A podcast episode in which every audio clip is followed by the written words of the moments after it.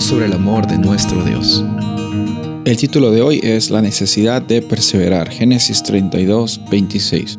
Entonces el hombre dijo, suéltame porque raya el alba. No te soltaré si no me bendices, le respondió Jacob.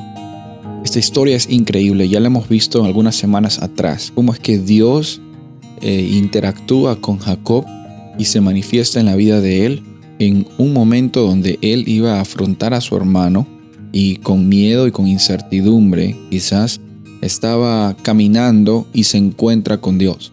Y en esa experiencia de encontrarse con Dios se pone a luchar hasta rayar el alba.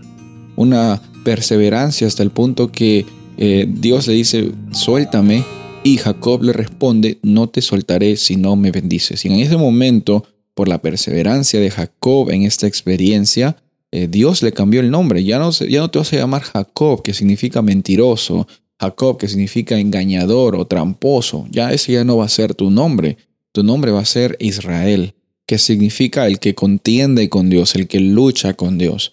A veces pensamos que luchar con Dios es una actitud un poco presuntuosa. Y sí, muchas veces las personas que no creen en Él lo hacen de una forma burlona o de una forma pues totalmente irrespetuosa, pero aquí no estamos hablando de eso, estamos hablando de personas que aman a Dios y que tienen una experiencia con Él. Esta, necesidad de perseverar no se trata de que nosotros tratemos de manipular a Dios para que eh, siempre haga las cosas que nosotros pensamos que son mejor, no.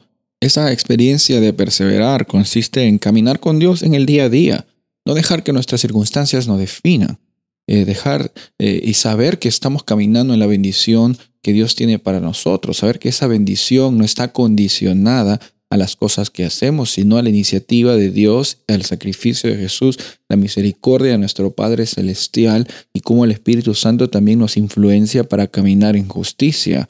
Por eso es que el perseverar no es una labor externa conductual, sino es un resultado de lo que está pasando en el corazón, eh, cómo Dios nos está llevando por esta jornada.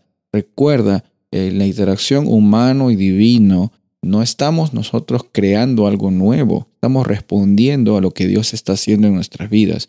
Cuando respondemos a eso, también compartimos a otras personas sobre la realidad. Jacob tenía bastantes situaciones en las cuales él traicionó a los demás, en las cuales él engañó. Sin embargo, cuando tuvo esta experiencia, esta lucha, perseveró y Dios le dijo, bueno, tu nombre ya no va a ser Jacob, que ya nadie te reconozca como esta persona, porque tú eres una persona nueva. Esa misma experiencia también Dios te la ofrece a ti, me la ofrece a mí y la ofrece a toda la humanidad. Él nos cambia el nombre, nos da la oportunidad también de en cada momento estar con Él, conversar, leer nuestras luchas, pero confiar de que estamos en el camino de abundancia y de justicia. Soy el pastor Rubén Casabona y deseo que tengas un día bendecido.